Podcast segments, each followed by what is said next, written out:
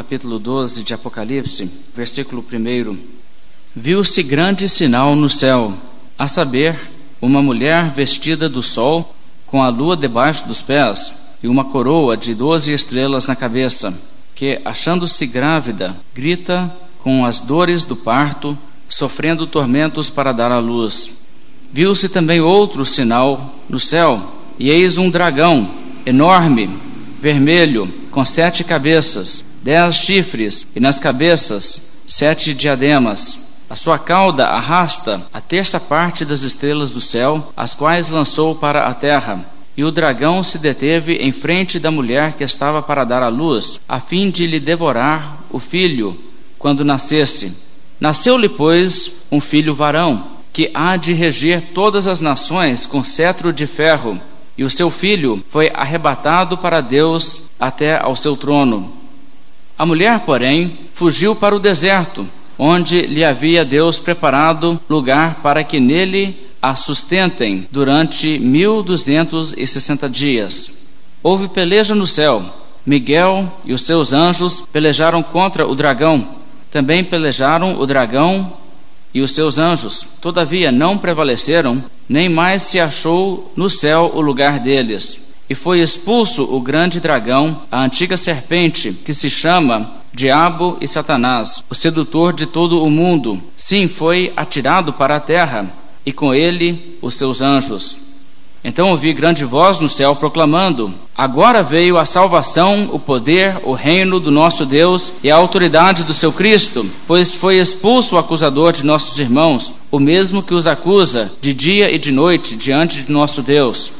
Eles, pois, o venceram por causa do sangue do Cordeiro e por causa da palavra do testemunho que deram, e mesmo em face da morte, não amaram a própria vida.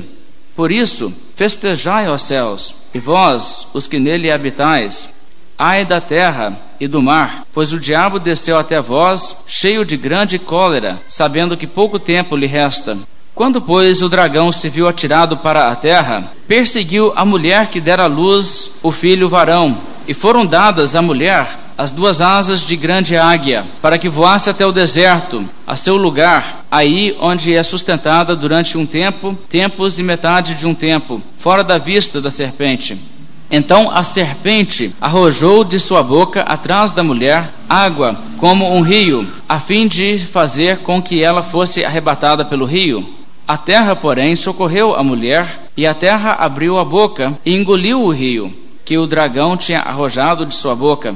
Irou-se o dragão contra a mulher e foi pelejar com os restantes da sua descendência, os que guardam os mandamentos de Deus e têm o testemunho de Jesus. E se pôs em pé sobre a areia do mar. E vamos parar aí a nossa leitura de hoje.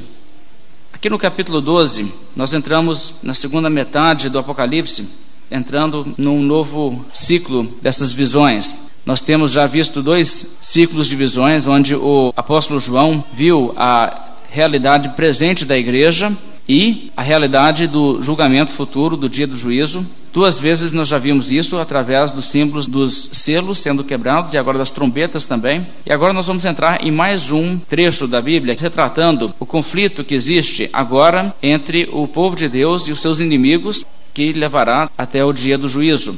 Mas a verdade é que Cada um desses ciclos nos mostra as mesmas coisas, mas de um ângulo diferente, de uma perspectiva diferente. E até aqui nós temos visto, por exemplo, no primeiro ciclo, os selos, nós vimos o fato que o mundo ímpio e perseguidor está sofrendo debaixo da ira de Deus e que isso culminará no dia do juízo, o dia da ira.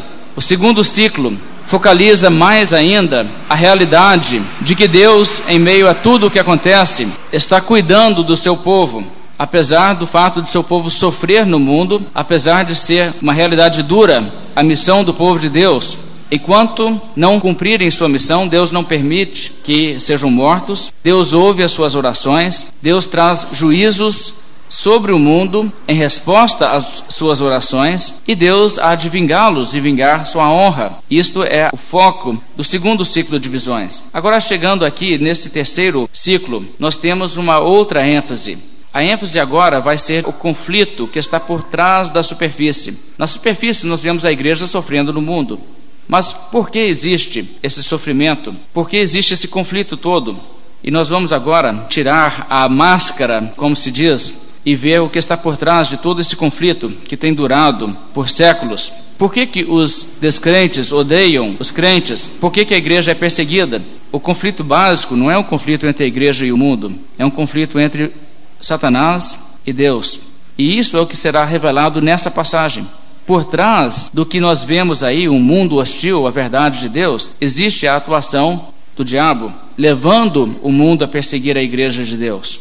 Dietrich Bonhoeffer, que foi morto por nazistas durante a Segunda Guerra Mundial, escreveu o seguinte: Os mensageiros de Jesus Cristo serão odiados até os fins dos tempos, serão culpados por todas as divisões que dividem cidades e lares. Jesus e seus discípulos serão condenados por todos os lados, condenados por criarem problemas familiares, por levar nações no rumo errado, serão chamados de fanáticos, de loucos, perturbadores da paz. Mas por que isto? Nossa luta não é contra aqueles que perseguem a igreja. Pessoas, na verdade, estão sendo usadas, são os instrumentos que o diabo está usando em sua guerra contra Deus.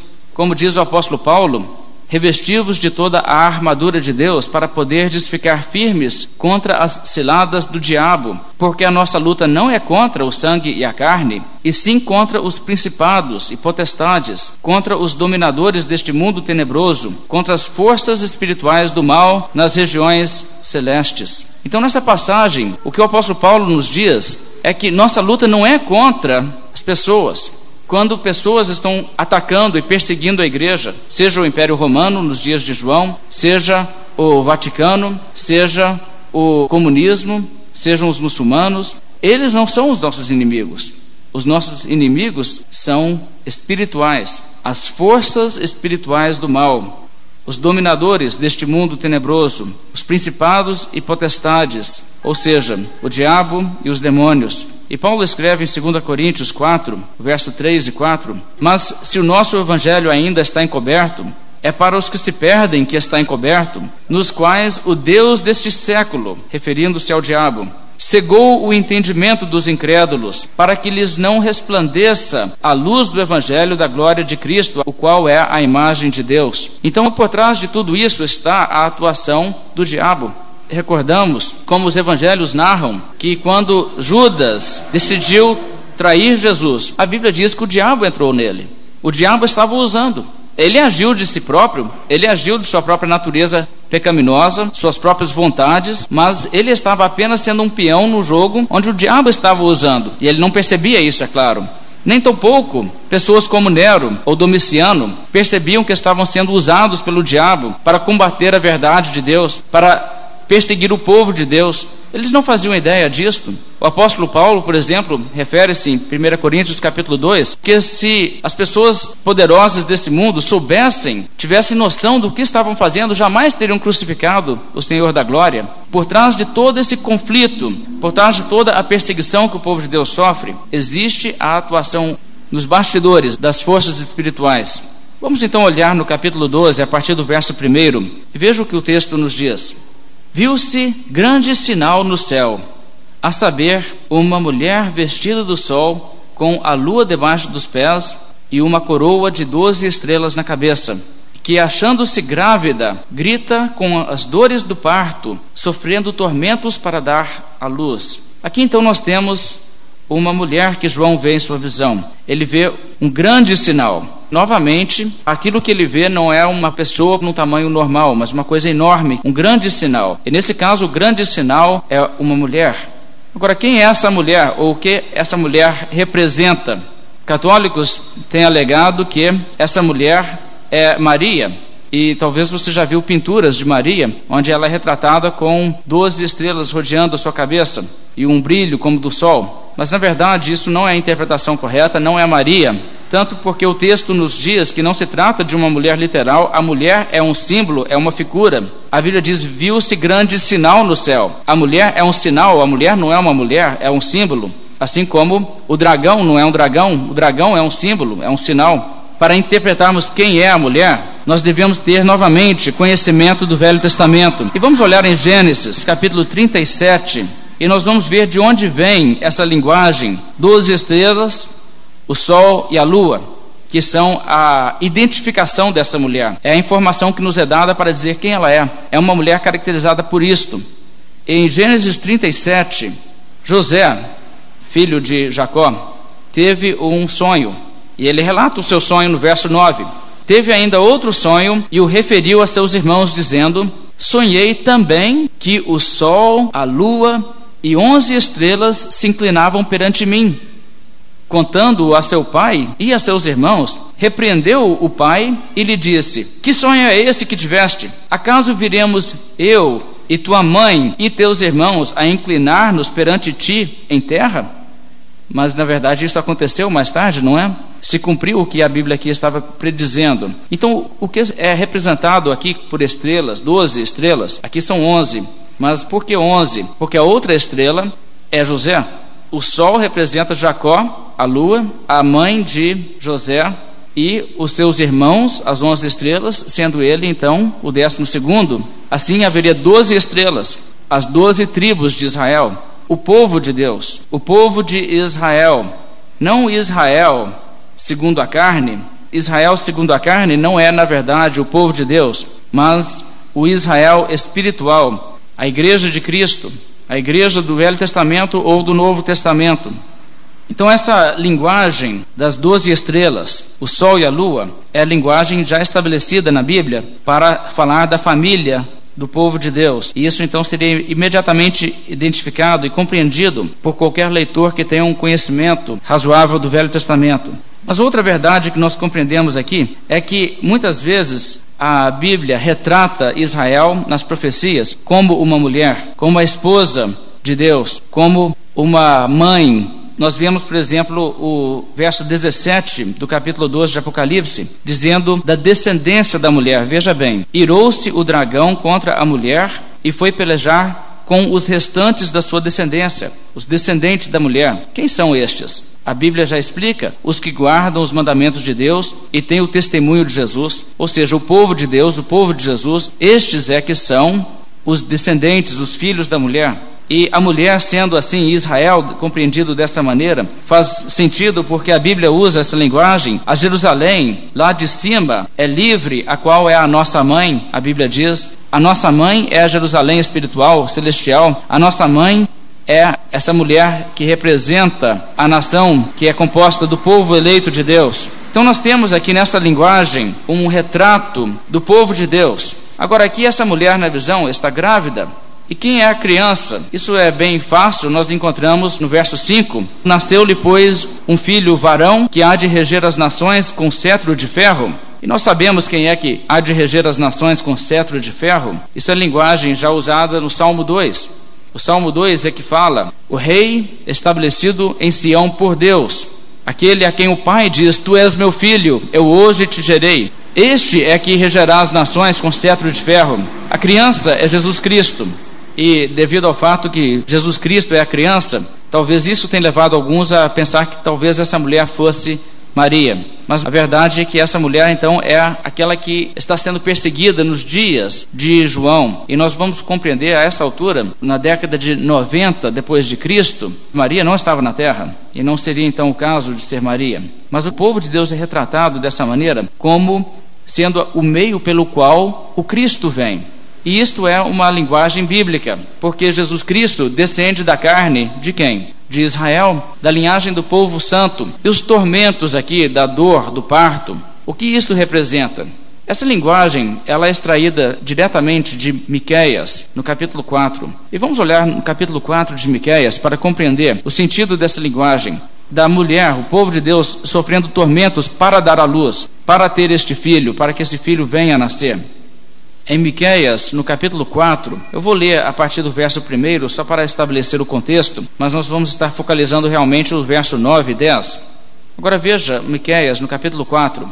A profecia diz assim: Mas nos últimos dias acontecerá que o monte da casa do Senhor será estabelecido no cimo dos montes e se elevará sobre os outeiros, e para ele afluirão os povos. Irão muitas nações e dirão: Vinde e subamos ao monte do Senhor e à casa do Deus de Jacó, para que nos ensine os seus caminhos e andemos pelas suas veredas. Porque de Sião procederá a lei e a palavra do Senhor de Jerusalém. Ele julgará entre muitos povos e corrigirá entre nações poderosas e longínquas. Estes converterão as suas espadas em relhas de arados e suas lanças em podadeiras. Uma nação não levantará a espada contra outra nação, nem aprenderão mais a guerra mas assentar-se-á cada um debaixo da sua videira, debaixo da sua figueira, e não haverá quem os espante, porque a boca do Senhor dos exércitos o disse. Porque todos os povos andam cada um em nome do seu Deus, mas quanto a nós, andaremos em o nome do Senhor, nosso Deus, para todo sempre. Naquele dia, diz o Senhor, congregarei os que cocheiam e recolherei os que foram expulsos e os que eu afligira. Dos que cocheiam, farei a parte restante, e dos que foram arrojados para longe, uma nação poderosa. E o Senhor reinará sobre eles no monte Sião, desde agora e para sempre. A ti, ó torre do rebanho, monte da filha de Sião, a ti virá, sim, virá o primeiro domínio, o reino da filha de Jerusalém. Agora, observe o que tem sido dito até aqui. Está dizendo, essencialmente, que o povo de Deus, a nação de Israel, tem um papel nobre. Ela verá dias gloriosos. Quando eu digo a nação de Israel, não estou falando de uma nação física, mas de uma nação espiritual. E esse povo verá dias gloriosos. Mas antes que isso venha, veja o que acontece no verso 9. Agora, por que tamanho grito? Não há rei em ti, Pereceu o teu conselheiro, apoderou-se de ti a dor, como da que está para dar à luz. Sofre dores e esforça-te, ó filha de Sião, como a que está para dar à luz, porque agora sairás da cidade e habitarás no campo, e virás até a Babilônia. Ali, porém, serás libertada, ali te remirá o Senhor das mãos dos teus inimigos. Agora, observe o que está acontecendo aqui. Agora o foco volta-se ao fato de que o povo de Deus, retratado aqui como uma mulher, está sofrendo dores para dar à luz, sofre dores de parto. E o verso 10 é a linguagem do Velho Testamento que é citado em Apocalipse 12, quando ele fala que a mulher da visão está sofrendo dores de parto. Então ele está ligando com esse texto, nos mostrando isso aqui, que é esse tipo de coisa que já foi compreendido aqui, que está agora sendo retratado no Apocalipse. Deus tem um plano para, através da nação de Israel, através do povo de Deus, trazer ao mundo a bênção. Mas esse papel para o povo de Israel não é um papel fácil, envolve muitas dores. Inclusive, o exílio para a Babilônia, que é parte dessas dores de parto, para que essa nação seja purificada, para que seja o tipo de nação que Deus pode usar para criar as condições necessárias para a vinda do Salvador, do Messias. Essa nação passa por todas essas lutas e dificuldades, todos esses sofrimentos. Essas são as dores de parto que a mulher sofre. Vamos ainda ler os versos 11 a 13. Acham-se agora congregadas muitas nações contra ti, que dizem: seja profanada, e vejam os nossos olhos o seu desejo sobre Sião mas não sabem os pensamentos do Senhor, nem lhe entendem o plano que as ajuntou como feixes na Cira. Veja só, as nações estão atacando, destruindo, devastando. Israel está sem um rei, sem um conselheiro. A nação está sendo levada para cativeiro. As pessoas não sabem o que, que Deus está fazendo, mas há um motivo para tudo isso. Deus tem planos e através desses meios Deus estará realizando seus planos. E por isso, veja o verso 13. Levanta-te e debulha, ó filha de Sião. Veja só, filha de Sião, essa mulher. Porque farei de ferro o teu chifre e de bronze as tuas unhas, e esmiuçarás a muitos povos, e o seu ganho será dedicado ao Senhor, e os seus bens ao Senhor de toda a terra. Ou seja, os dias gloriosos virão, mas é necessário primeiro isto. Então, essas dores de parto são compreendidas agora no Apocalipse como as dores que o povo de Deus passou durante tantos séculos para que as condições estivessem do modo certo para o momento da vinda do Salvador ao mundo. As dores eram dores de parto, dores para dar à luz ao Filho, o Salvador do mundo. Para que viesse de Israel essa pessoa, foi necessário que o povo fosse para a Babilônia, para através dessa dura prova ser purificado e retornar o remanescente fiel. Foi necessária a opressão do Império Romano sobre a nação de Israel, para criar as condições que Paulo chama em Gálatas de plenitude dos tempos. Vindo, porém, a plenitude dos tempos, veio Cristo. E é isso que está sendo retratado aqui com essas dores, tantas lutas e sofrimentos que sobrevieram ao povo de Deus, mas necessárias para colocar o povo de Deus na condição correta para que fosse um instrumento para trazer o Salvador ao mundo. Agora, voltando para Apocalipse 12, nós vemos também o dragão no verso 3. O dragão é o segundo sinal, o segundo símbolo que é empregado aqui. Veja o verso 3. Viu-se também outro sinal no céu e eis um dragão, grande ou enorme, vermelho, com sete cabeças, dez chifres, e nas cabeças sete diademas, ou sete coroas. Agora, esse nós sabemos bem claramente quem é. Este é o diabo. A Bíblia vai nos definir mais claramente nesse próprio capítulo. O verso 9 diz que este é aquele que se chama o diabo, Satanás. O dragão não é um dragão real, é um símbolo para representar Satanás. E este símbolo de um dragão é escolhido para retratar a natureza do diabo, a sua ferocidade, a sua natureza horrenda e cruel. Os dez chifres mostram o seu poder. Neste mundo, o diabo exibe grande poder. O mundo jaz no maligno. Ele cega o entendimento das pessoas, ele faz uso das pessoas para que sigam os seus caminhos. E o número 10, claro, o número completo para indicar uma pessoa com um poder muito grande. Também ele tem sete cabeças. Por que sete cabeças? Sete, no Apocalipse, é o número de divindade. E o diabo tem pretensões de ser um Deus.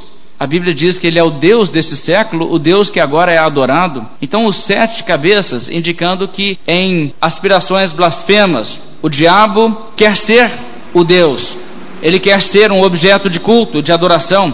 Também a cor vermelha. A cor vermelha é sempre relacionada com sangue, não é? Um dragão vermelho seria um dragão mais assustador do que um dragão verde, talvez. E por isso o vermelho aqui é usado para nos mostrar o, o terror do fato de que ele é um sanguinário. É aquele que está massacrando pessoas, massacrando também o povo de Deus. O verso 4 a sua cauda arrasta a terça parte das estrelas do céu, as quais lançou para a terra a cauda do diabo aqui, retratado porque o dragão naturalmente teria uma grande cauda, arrasta estrelas do céu e lança para a terra.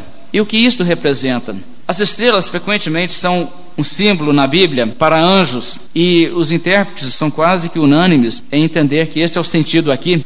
Muitos anjos caíram na queda de Satanás. Quando Satanás pecou, ele não caiu sozinho. Há o diabo e seus anjos repetidamente essa expressão usada: o diabo e seus anjos, aqueles que lhe seguem, que lhe obedecem. A Bíblia fala de anjos que não guardaram a sua condição original, porque na criação os anjos foram criados sem pecado, assim como Adão foi criado sem pecado. Mas Adão pecou e se tornou pecador.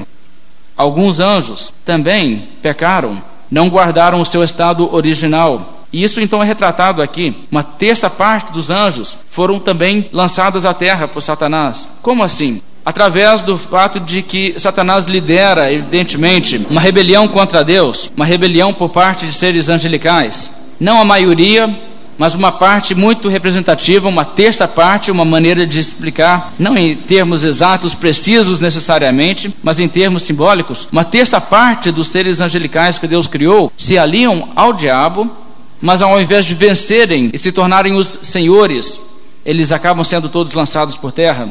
O diabo, ao invés de exaltar a estes outros, ele simplesmente os faz também cair para a terra, assim como ele foi lançado do céu para a terra. Então, aqui nós temos essa realidade para que lembremos daquilo que Satanás já tem feito, o estrago, poderíamos assim dizer, que ele já fez na criação de Deus, tanto deste mundo como no próprio âmbito celestial, entre os seres angelicais. Nós encontramos também, ainda no verso 4, que o dragão se deteve em frente da mulher que estava para dar à luz, a fim de lhe devorar o filho quando nascesse. E isso também é uma declaração que não é difícil de se interpretar, é bem claro o sentido disso. Quando Jesus veio ao mundo, houve tentativa de matá-lo antes que cumprisse sua missão, e muitas vezes isso aconteceu. É claro que a primeira coisa que nos vem à mente, provavelmente, é aquela atuação de Herodes, que quis matar a Jesus Cristo quando logo nasceu, sabendo do nascimento do rei dos judeus por parte dos magos, quis matar o menino acabou matando todas as crianças de dois anos para baixo na cidade de Belém. Mas Jesus escapou. Jesus foi para o Egito.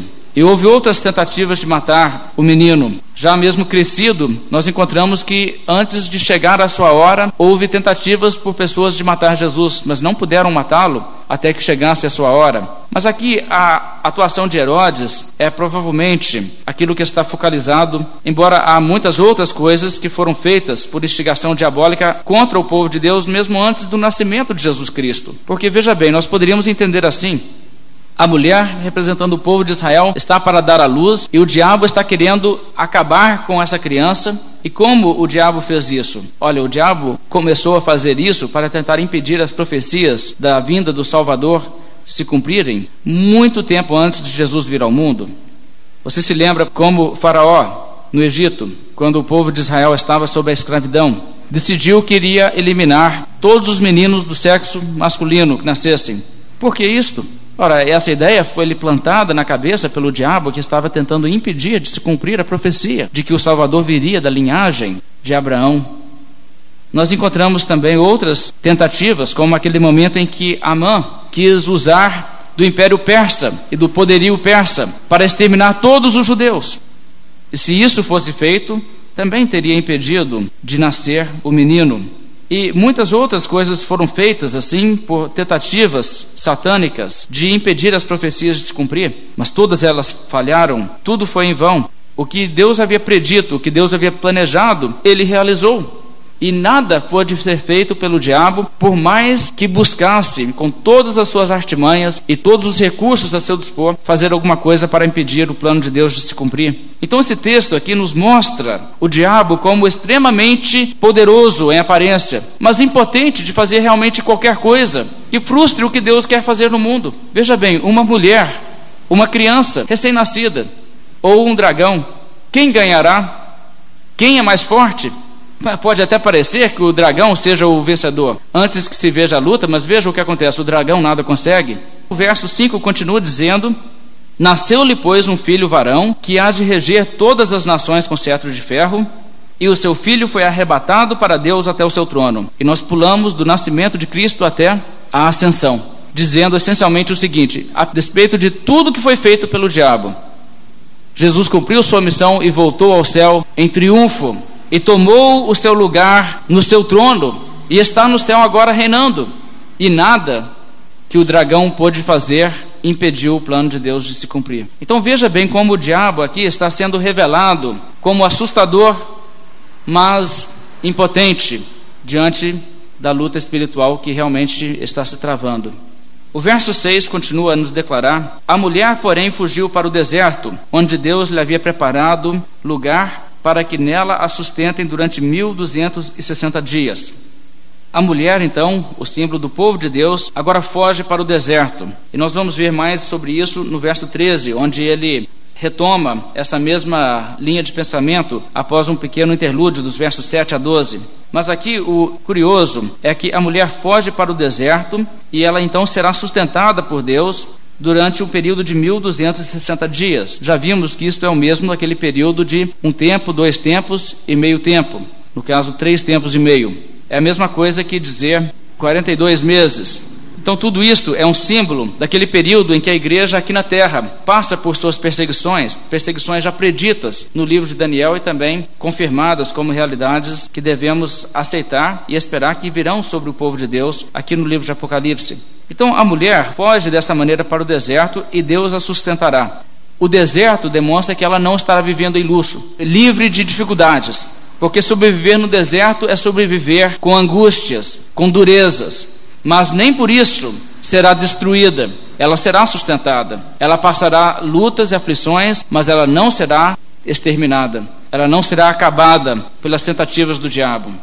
Mas agora vamos para o verso 7 e vamos ler os versos 7 a 9.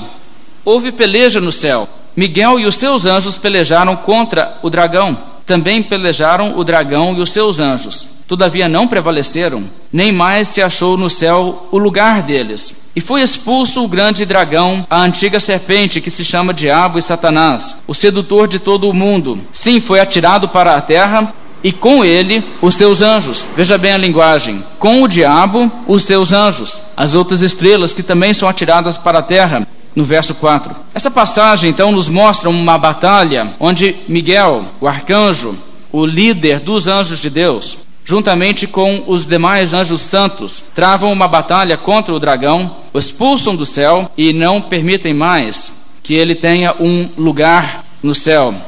O que isso retrata? Há duas interpretações geralmente em relação a isto.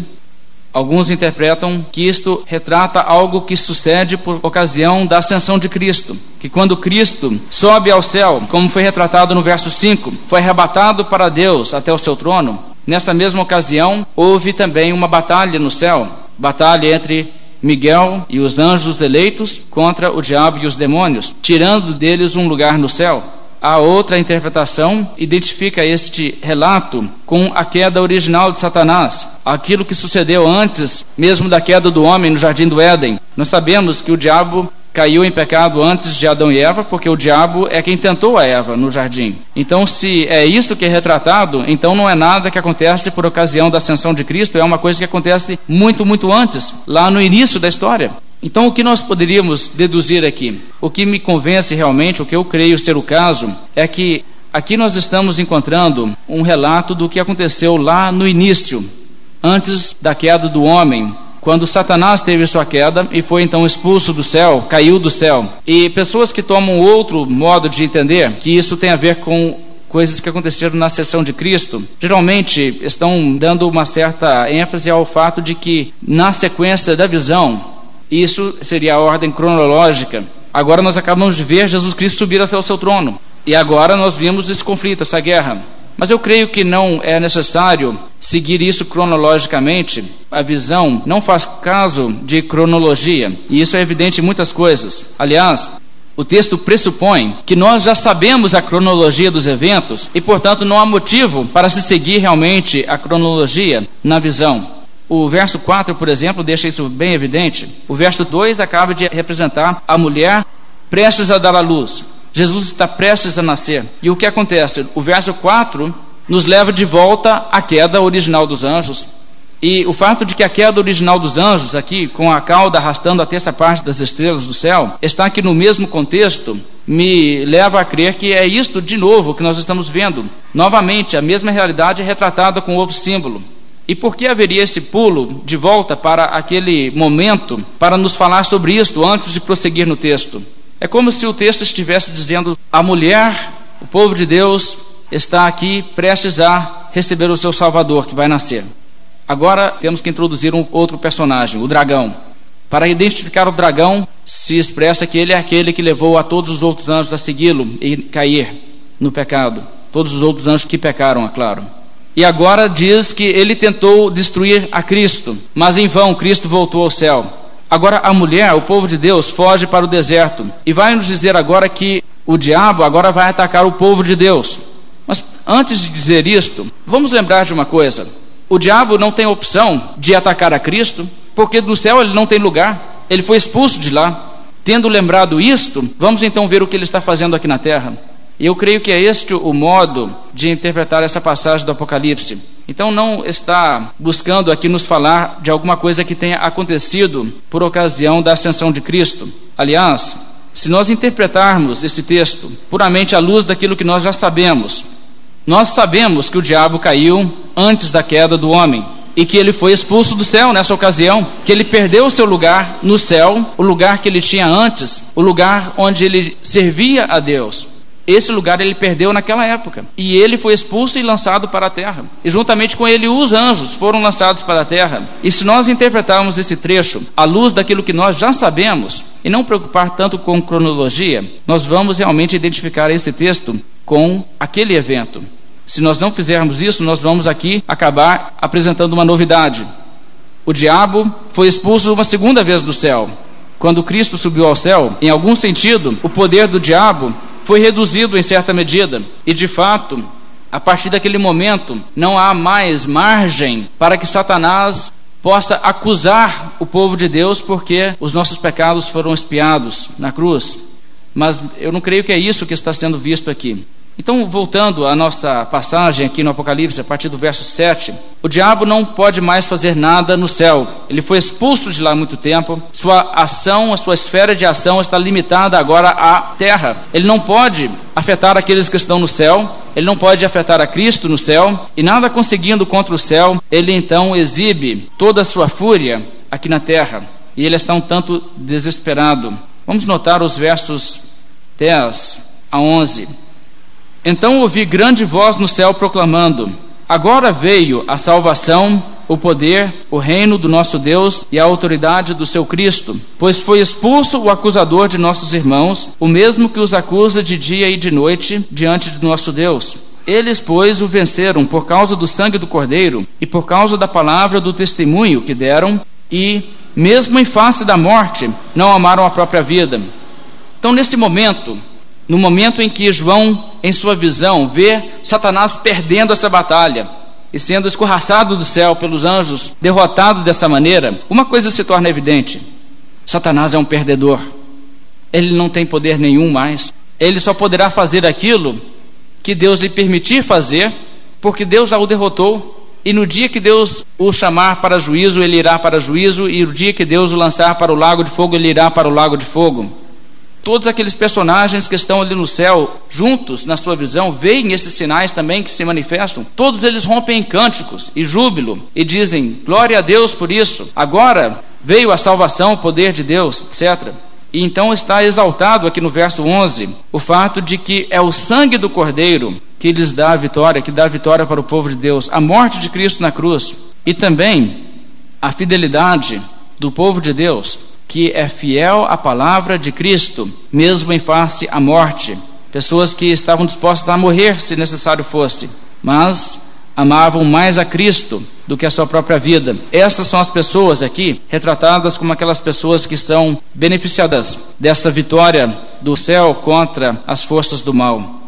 Agora, o diabo sabe, desde que ele foi expulso do céu, ele sabe que ele está derrotado, ele sabe que não tem como escapar do fato que ele irá para a condenação.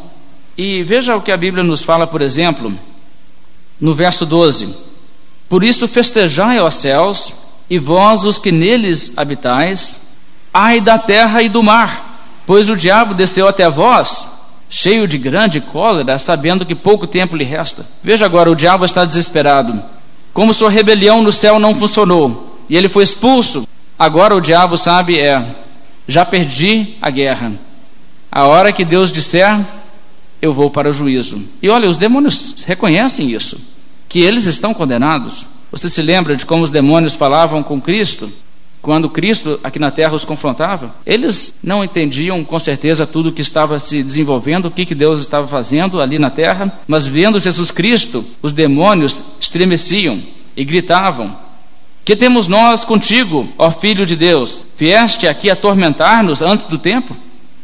E aqueles demônios que estavam no endemoniado Gadareno rogaram a Cristo que não os precipitasse para o abismo. Não nos mande agora para o inferno. Ainda não. Mas eles sabem que tem pouco tempo. E olha, quando diz que eles têm pouco tempo, a história do mundo, toda a história do mundo é pouco tempo. O que vai demorar vai ser a eternidade. E os demônios sabem que eles têm pouco tempo. Eles não sabem quanto tempo, mas eles sabem que seus dias estão contados. Por isso o diabo e os demônios, em fúria, em fúria por já serem derrotados, em frustração enorme, estão aqui na terra trabalhando, cheios de grande cólera, mas na verdade limitados a somente poder fazer aquilo que Deus os permite fazer. Vamos olhar agora o verso 13. Tendo então lembrado isso, o diabo não pode batalhar contra os anjos, ele já perdeu. Ele não pode afetar os céus e ele está agora atirado para a terra. Como ele está aqui na terra, o que, que o diabo vai fazer? O que, que ele fará tão furioso? O verso 13: Quando, pois, o dragão se viu atirado para a terra, perseguiu a mulher que dera à luz o filho varão. Ele persegue então o povo de Deus. Ele volta suas forças contra o povo de Deus aqui na terra ele usa de mecanismos para fazer isso. Porque o diabo não pode nos tocar diretamente, não é? O diabo não pode tirar a vida de um cristão, ele não pode tirar a saúde de um cristão, ele não pode fazer, na verdade, nada contra o cristão. O que ele pode fazer, ele pode tentar manipular e usar os perdidos para agredir assim os cristãos. Se o diabo quiser matar uma pessoa, ele não pode matar uma pessoa, ele pode tentar um ímpio a assassinar alguém. É o limite do que ele pode fazer. Então o diabo tem que usar das pessoas. E ele vai então começar a usar pessoas. É isso que vai ser retratado aqui, que o diabo está perseguindo a igreja, assim como ele perseguiu a Jesus, assim como ele tentou matar o menino Jesus através de Herodes. Agora ele vai tentar usar outros para perseguir o povo de Deus. E veja o que acontece no verso 14: E foram dadas à mulher as duas asas de grande águia, para que voasse até o deserto ao seu lugar aí onde é sustentada durante um tempo, tempos e metade de um tempo, três tempos e meio, fora da vista da serpente. Agora veja só que interessante. A mulher escapa, e aqui é uma linguagem que nos lembra do Êxodo. Asas de águia. O que são essas asas de grande águia? Isto é o modo de falar que vem de Êxodo, capítulo 19, no verso 4, onde Deus, falando ao povo de Israel, recém-libertado da escravidão, que saiu do Egito, Deus diz: Tendes visto o que fiz aos egípcios, como vos levei sobre asas de águia e vos cheguei a mim? Figura de expressão dizer assim, asas de águia. Ou seja, Deus os levou sem que eles tivessem que fazer tanto esforço, foi Deus que providenciou. E a mulher então foram dadas asas de águia, ou seja, ela é por Deus guardada e protegida. E em vez de Satanás, esse dragão, conseguir ferir a mulher, ele não consegue fazer nada, porque ela é levada para o deserto, um lugar de dureza, mas um lugar de sobrevivência. E ela está fora da vista da serpente. Ou seja, o diabo não consegue fazer nada diretamente. Ele não pode colocar nas suas garras ou seus dentes sobre a mulher. Ele simplesmente está limitado a ter que encontrar outros instrumentos que empregará se quiser fazer algum mal à mulher. Então, o que a Bíblia nos passa a mostrar agora? A Bíblia está nos mostrando as tentativas que o diabo vai fazer para destruir a mulher, para destruir a igreja, após a vinda de Cristo ao mundo e sua ascensão. E eu creio que aqui nós temos que ser cronológicos, porque no verso 13, a mulher refere-se à mulher que dera a luz ao filho varão, ou seja, o menino agora já nasceu. Agora, o que, que o diabo fez? Quando Jesus nasceu, cumpriu sua missão e voltou ao céu. Ele se deu por vencido, desistiu, disse: É, não tem jeito mesmo, não adianta mesmo, já tentei tudo que eu soube e já se cumpriu a missão. Não, aliás, o diabo empregou todas as suas artimanhas para agora esmagar o movimento cristão. Vamos ler os versos 15 e 16 para ver aqui o que eu creio são representações das primeiras tentativas do diabo de acabar com o movimento cristão. O verso 15 diz: Então a serpente arrojou de sua boca, atrás da mulher, água como um rio, a fim de fazer com que ela fosse arrebatada pelo rio. A terra, porém, socorreu a mulher, e a terra abriu a boca e engoliu o rio que o dragão tinha arrojado de sua boca.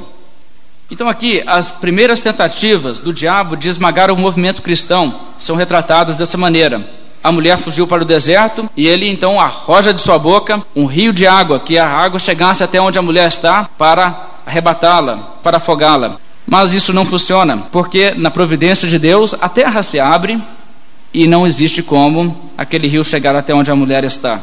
Agora, o que significa tudo isto? Bem, é evidente que nós não temos uma maneira de declarar dogmaticamente o que seriam as minúcias da visão, mas eu creio que se nós pensarmos naquilo que os primeiros cristãos passaram, e nós sabemos alguma coisa sobre isso, a Bíblia nos fala sobre essas coisas, por exemplo, no livro de Atos. O que viria à mente dos cristãos daqueles dias se nós falássemos com eles sobre as primeiras tentativas que o diabo fez de esmagar a igreja cristã? eles certamente lembrariam daquelas perseguições que sobrevieram com o Sinédrio. O Sinédrio resolveu que acabaria com o cristianismo. Estevão foi morto, e a Bíblia diz que naquele dia, no mesmo dia de sua morte, levantou-se grande perseguição contra a igreja em Jerusalém, e todos, exceto os apóstolos, foram dispersos pelas regiões da Judéia e Samaria. Logo que o movimento cristão se inicia, surgiu grande perseguição, e como que a igreja sobreviveu? Fugindo para outros lugares. Mas o diabo não se contentou com isto, aliás, ele ficou furioso mais ainda, porque quando a igreja fugiu, ela levou a palavra e começou a evangelizar outras cidades. Então ele levantou Saulo de Tarso, e com certeza outros também que iam atrás dos cristãos para persegui-los. E o que acontece? Essas tentativas por parte do Sinédrio de trazer de volta os cristãos para Jerusalém e acabar com eles não funcionam? Não funcionam, em primeiro lugar, por causa do fato da própria terra ser muito vasta, as pessoas se espalham pela terra e a terra refugia a mulher nesta maneira. E além disto, Saulo de Tarso, o principal agente da perseguição, é maravilhosamente convertido pela graça de Deus. E as tentativas do diabo se frustram. E a igreja cresce, e a igreja se espalha. E nós podemos pensar naqueles primeiros dias de cristianismo e ver como tudo que o diabo fazia, ao invés de prosperar para o seu propósito, prosperava o propósito de Deus. Ele levanta perseguição contra a igreja em Jerusalém, os cristãos se espalham e pessoas são convertidas em outras cidades. E a igreja se torna muito mais ampla. Ele levanta Saulo para perseguir a igreja, Deus converte a Saulo, se torna um grande missionário. Então o diabo maquina a prisão de Saulo. E Paulo é preso e colocado na cadeia. E o que acontece? Ora, o apóstolo Paulo diz, escrevendo aos Filipenses: Quero ainda, irmãos, cientificar-vos de que as coisas que me aconteceram têm antes contribuído para o progresso do Evangelho, de maneira que as minhas cadeias em Cristo se tornaram conhecidas de toda a guarda pretoriana e de todos os demais, e a maioria dos irmãos, estimulados no Senhor por minhas algemas, ousam falar com mais desassombro a palavra de Deus. Além disso, na prisão, Paulo escreve epístolas que têm sido de um valor imensurável para a igreja, tem sido uma bênção duradoura pelos séculos, muito mais do que aquele ministério localizado, temporário, que Paulo teve na sua presença na igreja, porque as epístolas de Paulo têm preservado a pura mensagem apostólica até nossos dias. Então, Satanás nunca consegue vencer, todas as suas táticas acabam sendo frustradas Deus realizando o seu propósito eterno, o diabo se tornando cada vez mais frustrado. O verso 17 e 18 conclui nosso trecho hoje, dizendo assim: Irou-se o dragão contra a mulher e foi pelejar contra os restantes da sua descendência, os que guardam os mandamentos de Deus e têm o testemunho de Jesus, e se pôs em pé sobre a areia do mar de não conseguindo nada de outra forma, mesmo com aquelas primeiras perseguições através do sinédrio e tudo mais, o diabo viu que ele precisava de um instrumento maior, mais poderoso. E isso, na verdade, nos dá a transição para o capítulo 13. E está nos dizendo o seguinte: até aqui o diabo nada conseguiu. Então o diabo se coloca sobre a areia do mar para conjurar um outro que virá para ajudá-lo. E na visão que aparece é uma grande besta. Nós vamos ver isso no capítulo 13. O que é que o diabo vai pegar como instrumento para usar contra o povo de Deus, sendo que tudo que ele fez até agora falhou? Isso nós vamos ter que ver na semana que vem. Vamos nos colocar de pé, fazer uma oração, encerrando o nosso estudo dessa noite.